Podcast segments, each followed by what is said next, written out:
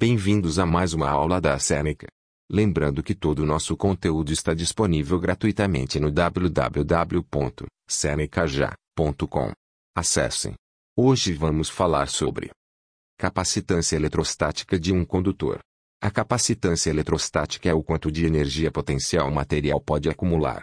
Capacitância. De um modo geral, um condutor possui elétrons livres espalhados sobre sua superfície. Sua capacidade de receber cargas irá se modificar conforme ele recebe cargas elétricas. Isso ocorrerá até uma certa capacidade que regula essas modificações. Chamamos essa relação de capacitância eletrostática. Fórmula da capacitância. A fórmula para o cálculo de capacitância é S igual que dividido por V, onde C é a capacitância eletrostática, que é a carga elétrica. V é o potencial eletrostático. A unidade C de capacitância é o farad. Chegamos ao final desse episódio. Lembrando que tem muito mais conteúdo, exemplos e exercícios gratuitos disponíveis no www.senecaja.com. Até mais.